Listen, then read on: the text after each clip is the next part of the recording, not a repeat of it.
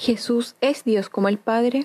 Jesús de Nazaret, el Hijo unigénito del Padre, nacido de la Virgen María por obra del Espíritu Santo, es de la misma naturaleza divina que el Padre. El concilio de Nicea definió que Jesucristo es consustancial, de la misma sustancia o naturaleza del Padre.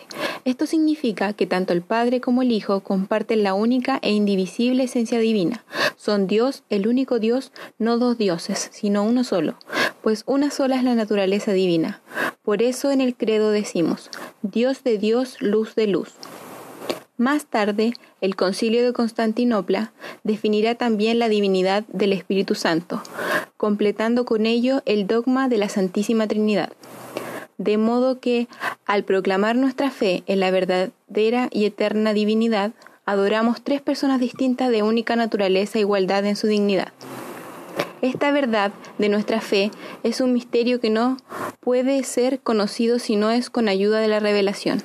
Otros misterios de la fe, como la existencia de Dios o su ser eterno, sí pueden ser conocidos con la sola luz de la razón natural.